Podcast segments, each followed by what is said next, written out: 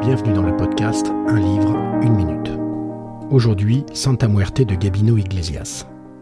Un livre coup de poing, survolté, névrosé, sous acide et dévoré en une soirée.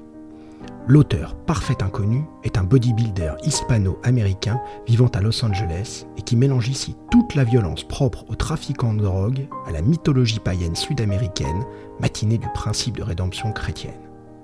Le héros du roman a fui le Mexique pour sa survie et se voit kidnappé par une bande de tueurs sanguinaires qui lui demandent de transmettre un ultimatum sanglant à son patron. Ce dernier prenant tout à la légère malgré son obésité, y passera et dans les victimes collatérales une vieille femme, presque seconde mère de notre héros, ce qui, comme dans toute bonne tragédie, déclenchera son désir de vengeance inexpugnable. Santa Muerte est un petit livre qui se lit tête baissée pour éviter les balles perdues.